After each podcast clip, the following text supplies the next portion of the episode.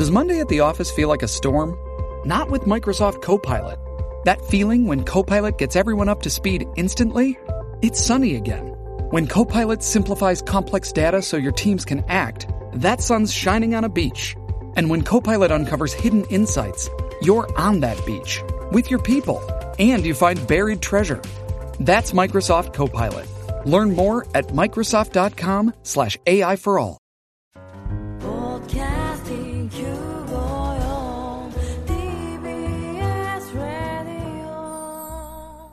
TBS ラジオ、ポッドキャスティングをお聞きの皆さん、こんにちは。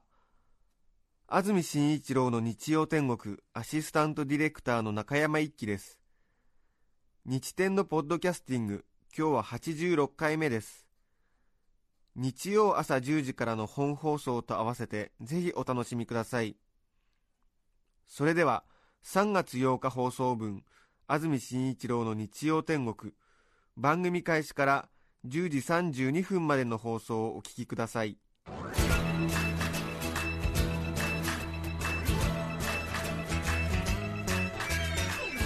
安住紳一郎の日曜天国。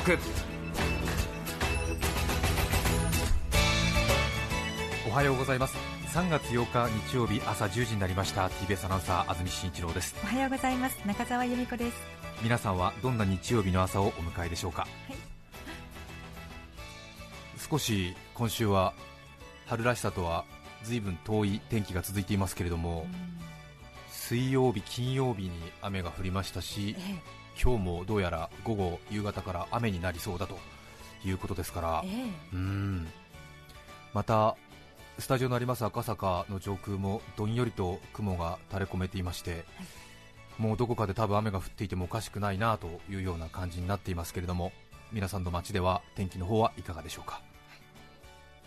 先々週ぐらいに随分暖かい日があって、ええもうこれで桜の季節に突入するのかというちょっとね、うん。儚い夢がありましたけれども 先々週雪が降ってからまた随分ぐぐっと押し戻されたような感じになってますよね、本当にそうですね、まあ、日差しはちょっと強くなってきた感はありますけどね、でもやはり冬物のコートを一度しまったのにまた出したという方もいらっしゃるんじゃないでしょうかね、本当にええ本当に、え朝晩の寒さは結構答えますよえね。本当です、ええ。昨日も夜遅く外に出ましたけれども昨日も夜寒かったですね。ああそうですか、ええ。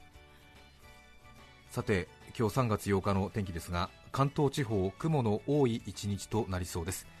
日中は北部で多少晴れ間の出るところもありますが全般に曇り空が続き千葉県など早いところでは昼前後から雨が降り出す見込みだそうです夜は関東の広い範囲で雨となり明日の朝まで続きそうだという予報が出ています。日中の気温は10度前後のところが多く昨日よりも5度くらい低くなる見込みです。現在が9度。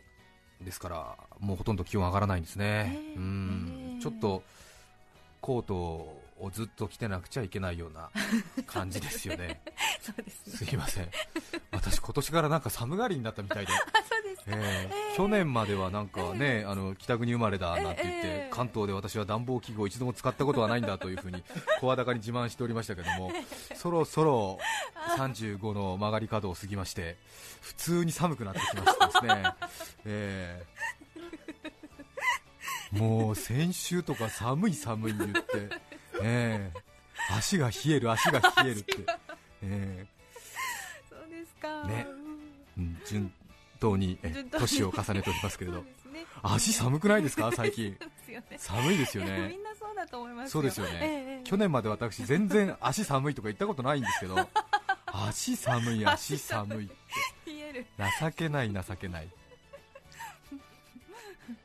それから昨日、一昨日ですね、金曜日の早朝、私、赤坂に来たんですけれど、はい赤坂サカスというちょうど TBS の建物の西側に広がっています。ちょうどサッカーコートの3分の2ぐらいの広さのだだっ広い広場があるんですけれども、ええ。まあ、四方高いビルに囲まれてコンクリートの中の本当にちょっとした広場なんですけど、うん。そこについこの間までスケートリンクを特設でね、ええ。作っていたようなんですけれども、はい。先週メリーゴーランドが立っていて ええ。突如。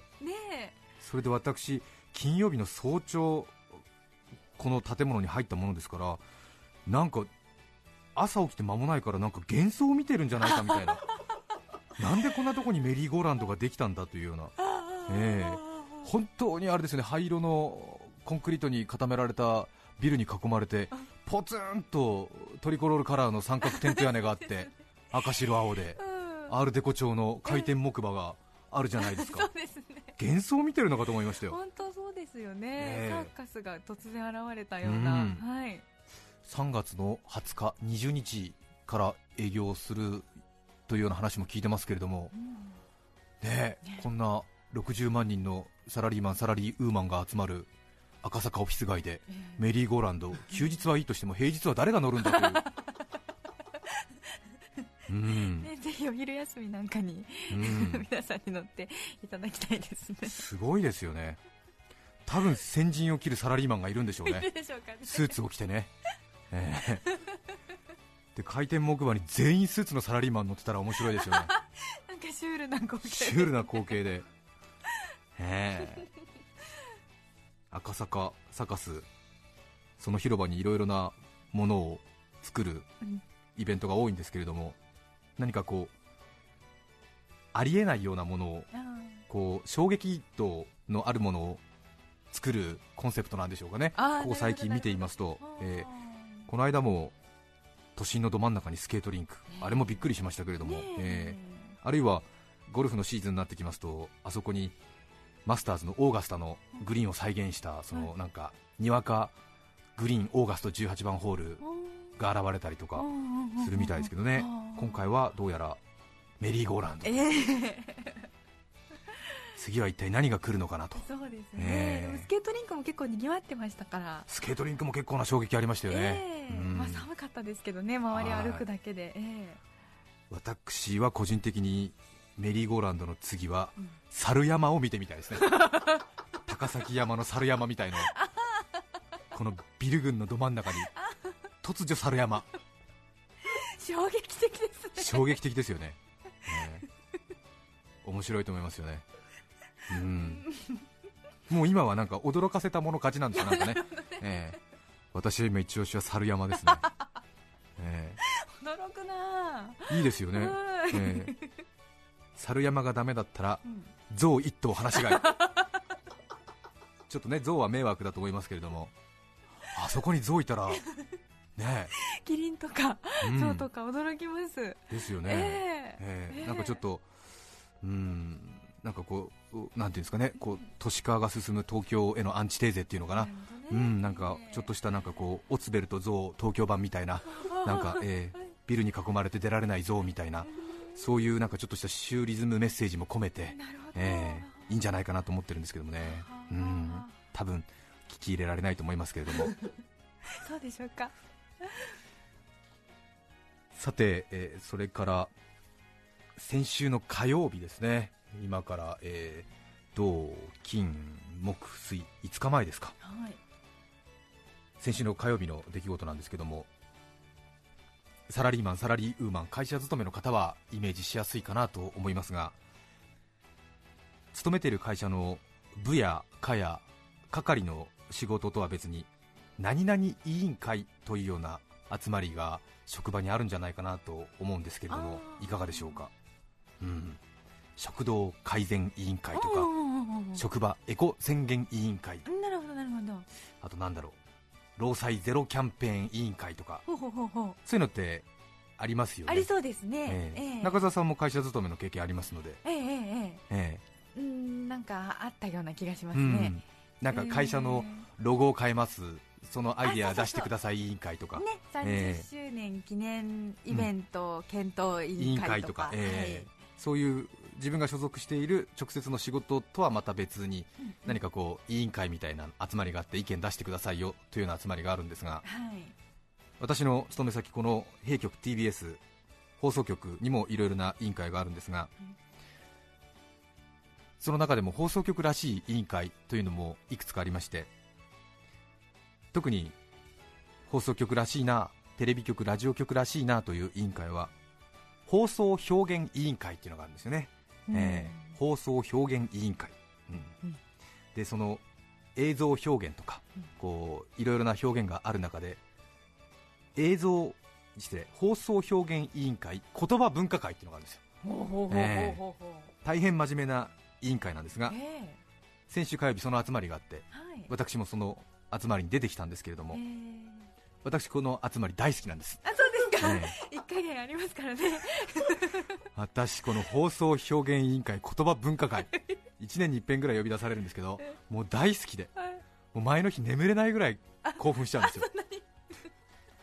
もうあの日曜天国でも11時台のゲストコーナーにいろいろなこう物事に特化して詳しいいわゆるそのマニアな人々をお呼びしてお話聞いてちょっとその話っぷりが面白いなと思うそんなような気持ちがこの委員会で味わえるんですよ。ええもう言葉マニアだらけなの。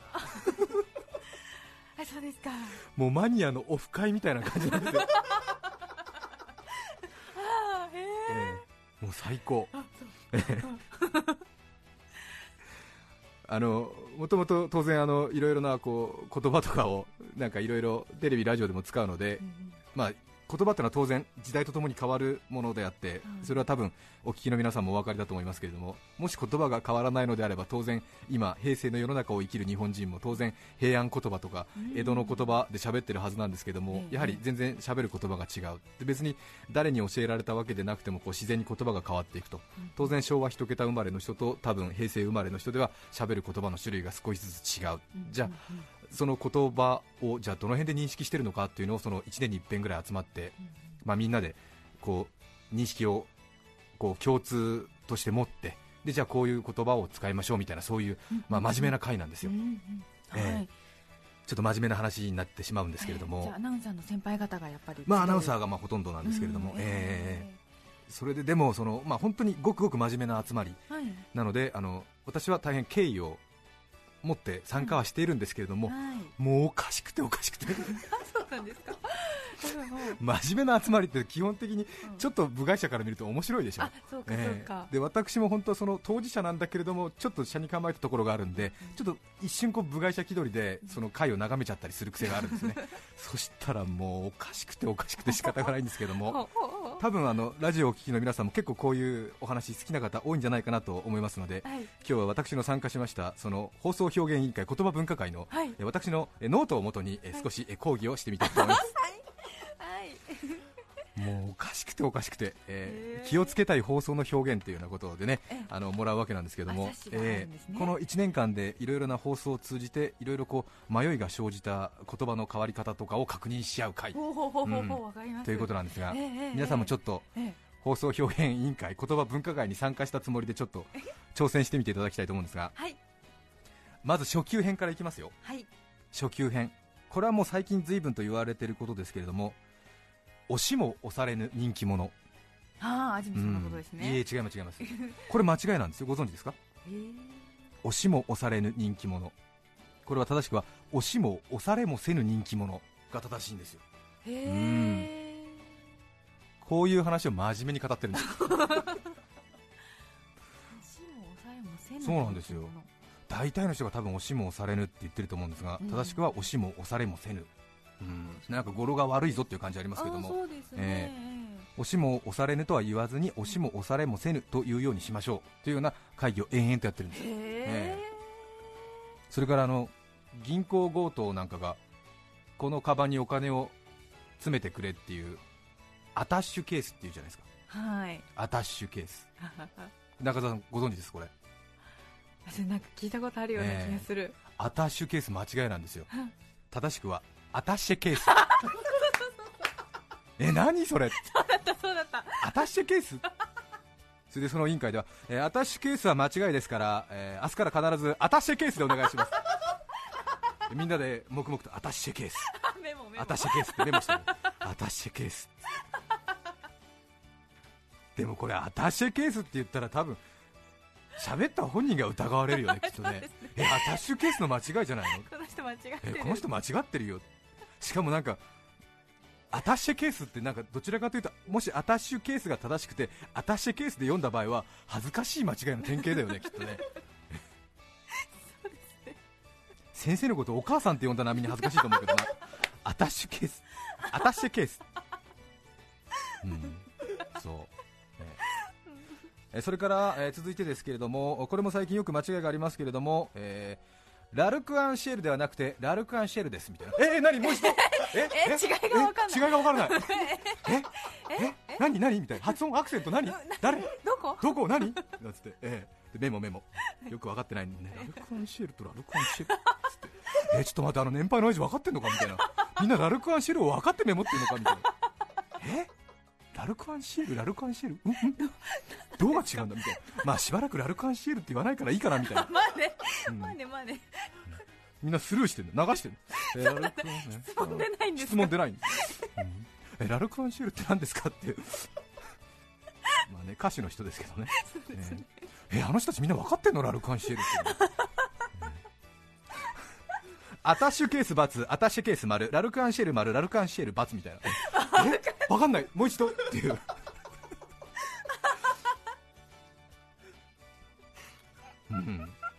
それからこれはちょっと私も初級編で思わずちょっとうなりを上げてしまいましたけども 飛行機が離発着する。これ間違いなんですよ。えー？え飛行機が離発着する間違いです。みたいな。うん。え？飛行機が離発着なんで間違いみたいな。はい。え正しくはあ飛行機が離着陸です。あラジオ聴きの皆さんお分かりになりますか？離発着間違いらしいですよ。漢字で離発着って書くと離れる発する着って書きますよね、はい。そうすると飛行機が離れるのと発するので一緒になっちゃうみたい出るばっかりになっちゃう。な、うん、なんで正しくは離れると着地するの、うん。え離着陸が正しいみたいな、えそうえうん。からしいですけどね。飛び立つばっかりなんだ。うんうん。離発着だと。はい。離発着を使った場合はえ飛行機が飛ぶだけになりますので降りてこない飛行機のみに使ってくださいみたいな うーん嫌味が効いてるねーって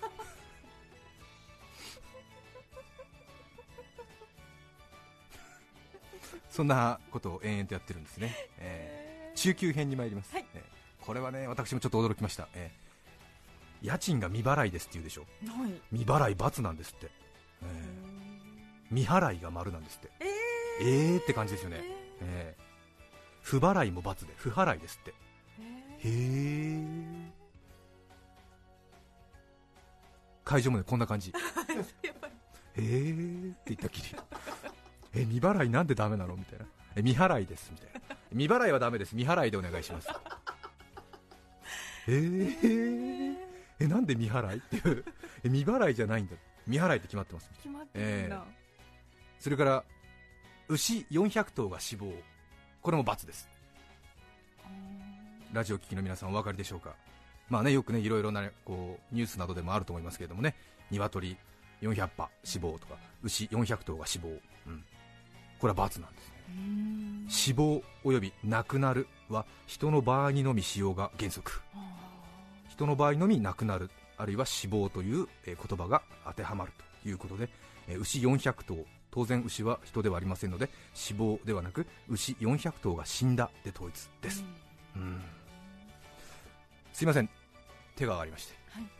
えパンダの場合はどうでしょうか？これ私じゃないんですけどね パンダの場合はどうでしょうか？意見がね活発にね。真面目な中よ。笑いゼロよ、あそこ笑いてるうん。大の大人が40人ぐらい集まってパンダの場合はどうでしょうか？え パンダの場合はどうでしょうか？それは。上野のリンリンが死にましたよりも亡くなりましたの方がいいと思いますけれども。心情的にね、パンダの場合は名前もよく知られていますし性格や出生の経緯も理解されていますから人と同様にえー死亡亡くなるの適用を認めてはいかがでしょうか。おお 確かにニュースなどでこうパンダが死にましたとか上野のリンリンが死にましたっていうとうん。やっぱりちょっとこう言葉を出してる人の方が疑われる場合があるね。なるほど、うん。もう完全に聞いてる人はちょっとパンダのことは相当思い入れがあるし当然、えーペットとか擬人化した感じでパンダを捉えているのでえー聞いてる人が多分不快に感じることは言う言うべきではないのでその場合は原則を超えてパンダの場合は人と同様死亡亡くなりましたという言葉を使った方がいいんじゃないかわかりました。それではパンダについてはえー死亡を認めます。あ認められざわざわざわざわざわざわえパンダについては死亡なくなるという言葉の使用を認めますああそうですかざわざわみんなノートメモメモパンダは例外例外えパンダは例外なぜなら可愛いからノートに書くんですよえパンダは OK なんだみたいなえーなんつってこれはある意味差別じゃねえかみたいなパンダは丸面白いでしょ？これみんな真面目にやってるのよ。僕も当然あのその中の一員ですからもちろんお給金それでいただいてるわけですから真剣にね活発な議論、ええ。ええ。パンダの使用僕も賛成です！賛成賛成。パンダ好きだし。パンダ好きだし。僕はパンダと猫に賛成ですみたいな。猫も猫猫も好きだし。え猫俺は猫好きだから、うん。じゃあ犬はどうですか、馬もいいと思います、ね、そうですよね。え個々の好みが。馬は認めません。ダメなの。ダメなの。人とパンダのみ認めます。あそうですか。結構シビアなの。厳しい。今年の注目ホットな期待。はい。はい。これは多分ラジオを聴きの皆さんもちょっとびっくりするんじゃないかなと思いますけれども今から間違った例文を言いますね。けん玉が今私たちの学校で静かなブームになっています。これはね罰なんですよ。え静かなブームという言葉が罰になりました。今年。ああそうですか。さあなぜか探ってください。うん？よく使えますよね。そうですね。うん。なんか私たちの周りあるいはここの近所で静かなブームになっています。へこれが罰になりましたね。ブームという言葉自体の語源が大きな音との意味で静かな大きな音という矛盾になり不自然なので使用を認めません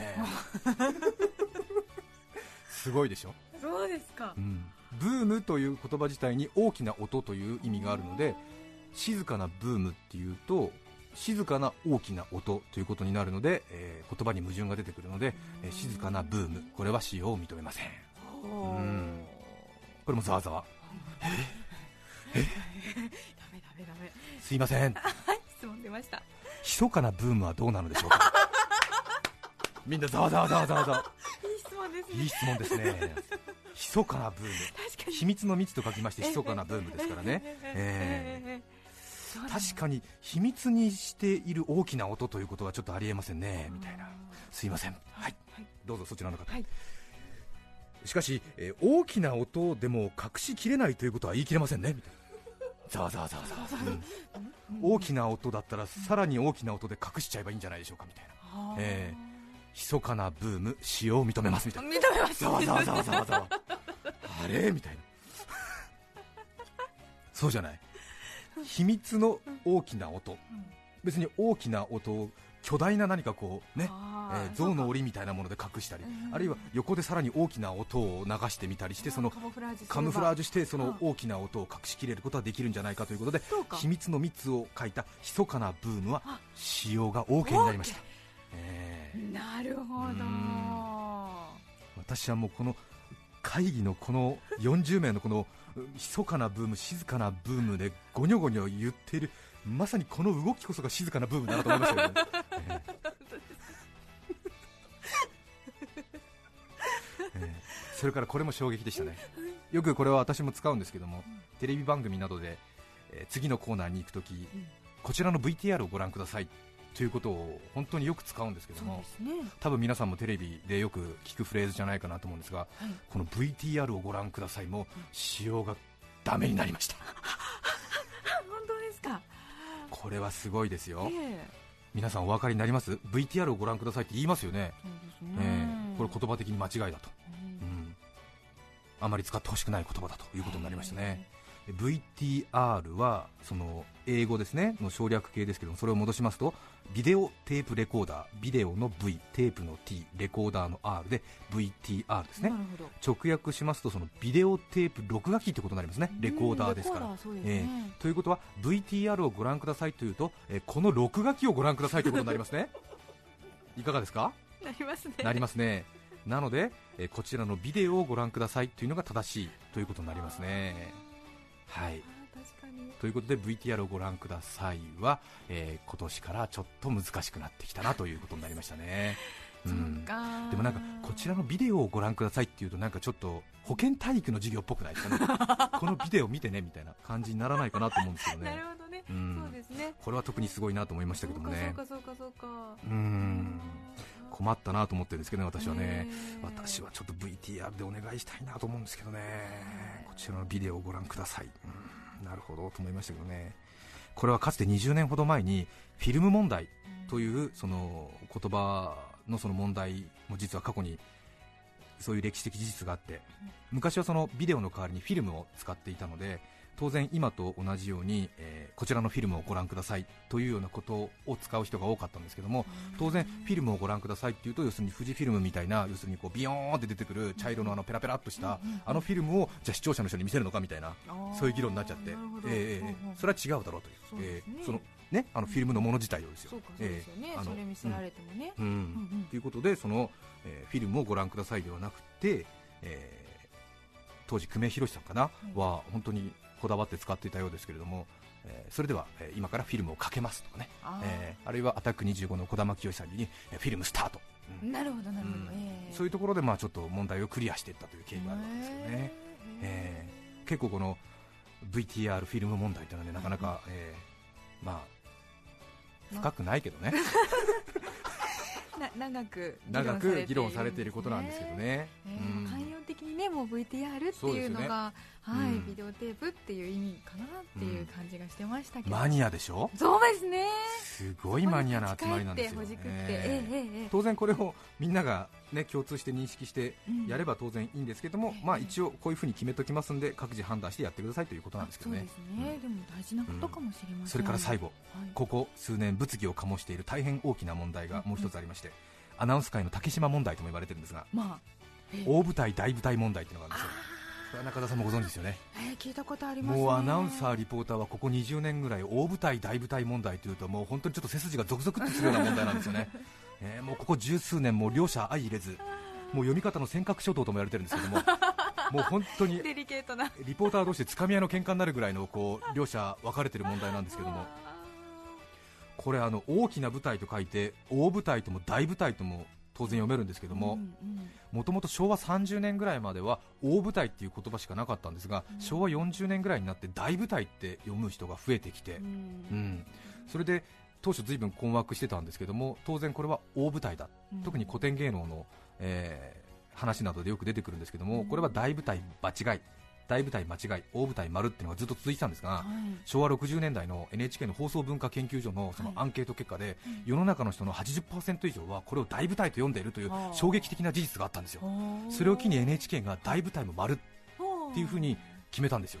で民放各局がそれに倣っておおなんつって、大舞台が使えるようになりましたみたいなそういう動きがあったんですよね。ねで TBS も大舞台丸みたいな、えー大舞台でも大舞台でもどちらでもいいです。っていうことにしたんだけれども、実際使うアナウンサーとかリポーターがビビっちゃって、うん。放送で大舞台って使ってもいいんだけどなんかちょっと後ろ髪引かれるっていうかなんかえいいの俺先陣切っていいのみたいな感じになっちゃって、はいえー大舞台って使わなかったんだよね。なんか知らなくて言ってると思われるのがね、うん。こう嫌だっていうとこありますね。うんそれで結局 NHK のアナウンサーとかを中心に大舞台って使ってもいいんだけど使わない期間が10年ぐらい続いたんだよね。おそしたら一昨年ぐらいから大舞台の方が今度は一般に世の中の人たちも大舞台を認識してる人たちの方が増えちゃって大舞台丸になったんだけどもそれはもうほとんど幻の歴史になっちゃってええ今大舞台の方にまた戻ってきて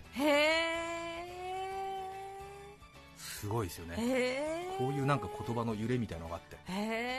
で今でも大舞台も丸大舞台でも丸なんですけどもちょっとやっぱりその発音によってその大きな舞台と書かれた文字をどう読むかはやっぱりちょっとそのアナウンサーの心の内側がちらりと見えるみたいな。うーん。大舞台と読むと相当革新的な 人だなと。なね。で大舞台と読むとアホし的な人だななえなるほど。これはあの皆さんもラジオをお聞きになりながらちょっと アナウンサーの心の内側を覗いてみてはいかがでしょうか、ええ。はいこれはね私たちの方にとってみたら本当ねちょっと心の内側を覗かれるまさにちょっとね大舞台になりそうな感じななんですなるほどそうですね。ええそれで今年のその分科会では、えー、と今、大舞台と大舞台では両方ともちょっと微妙な感じになってるんで、えーどちらも使用を避けた方がいいでしょうみたいなことになって、え？ーえどういうことって言ったら、えー大きな舞台で言い換えましょう、ずいぶん日和見主義になっちゃったなみたいな。でも私、これあの先日、他局の若手のアナウンサーの人が、そのスポーツ中継かなんかやっていて、で本当にちょっとびっくりしたんですけども、もう大舞台、大舞台問題をひらりとかわしていったアナウンサーがいて、もう私、家でもう大声上げて見てたんですけれども、なんかあのさあ、両者世界タイトルをかけまして、まさにこのビッグな舞台に上がってまいりましたっていうのがいて、すごいみたいな、チェゲバラが現れたみたいな、すごい。超革新的なアナウンサーが現れたみたいな。もう私家でバナナ食べながら見てたんですけどもバナナもう口から吹き出しましたよ。もうビッグな舞台おーみたいなそんな逃げ口があったかみたいな。手があったか、ええもうファンタスティック。確かに。ああ夜明けじゃよ。夜明けじゃよ。ちょっと話長くなりましたけれどもそんなことを日々研究している人たちが何人かいます。えー、皆さんも少し気になったことがありましたらぜひメッセージなどに書いて送ってください、話が長くなりました。今日のメッセージテーマはこちらです。最近楽しかったこと。品川区のよし君52歳男性会社員の方からいただきました。ありがとうございます。最近楽しかったこと。お風呂での話なんですがね年頃の娘が最近泡風呂にはまっているのです、うん。家族に迷惑がかからないように終わった後は流して新たにお湯を張ってくれるのですが先日娘が流し忘れていて私が風呂に入ると泡風呂が残っていました、私52歳にして泡風呂って初めてだったのでなんだか嬉しくなっちゃって。どうやって遊ぼうか考えた末 胸と大事なところを泡で隠して女性のビキニみたいにしてみました。不思議なもので泡のビキニをまとうとなんだか歩き方も内股になるんですね。そんな小さな発見もしましたよシャメールを取らなかったのが心残りなのでまた娘が泡風呂を流し忘れてくれないかなと願う父です。という52歳男性会社員よし君。品川にお住まいですね。いいところに住んでるんですけれどもね。皆さんからのメッセージお待ちしています。お待ちしています。メッセージの受付電話番号は0335840954 0335840954です。ファックスの番号は0355620954 0355620954です。E メールのアドレスはすべて小文字の日天アットマーク tbs.co.jp nichiten で日天アットマーク tbs.co.jp です。番組にメッセージを送ってくださった方の中から抽選で5名の方に何かと便利でシュールな表紙があなたの日常を演出する日天オリジナルノートをプレゼント。さらに番組でメッセージを紹介した全ての方に日天オリジナルポストカード2009春の葉をお送りしています。今日のテーマは最近楽しかったこと。皆さんからのメッセージをお待ちしています。番組では皆さんから曲のリクエストも募集しています。メッセージにリクエスト曲も書いてぜひ送ってください。ラジオから自分のリクエストがかかる喜びそれはプライスレスです。それでは今日の1曲目をお聴きいただきましょう。埼玉県蓮田市ジャイコさん34歳女性の方からいただきました。ありがとうございます。 WANDS 愛を語るより口づけを交わそう。3月8日放送分安住紳一郎の日曜天国。10時32分までをお聞きいただきました。著作権の問題がありリクエスト曲は配信することができませんので今日はこの辺で失礼します安住紳一郎のポッドキャスト天国。桃栗3年柿8年仕送り断念ガキ留年。お聞きの放送は TBS ラジオ954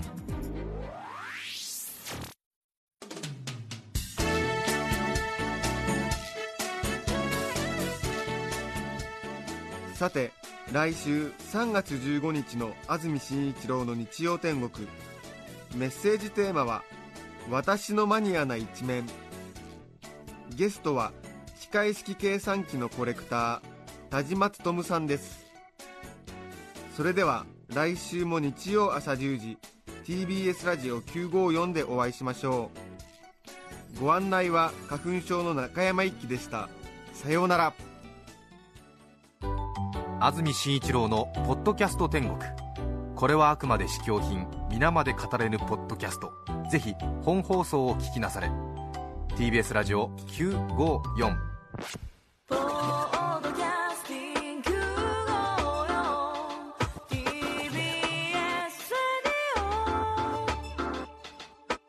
ベビーのいる生活迷える子育て応援ポッドキャストは育児中のパパママが集まる匿名座談会定員切開しましょうっていうところになって、でも痛くないよね。あ、痛くはないんです。麻酔効いてますからね。そうですよね。じゃあ引っ張るね。みたいな。あー、引っ張りますかみたいな。毎週月曜配信です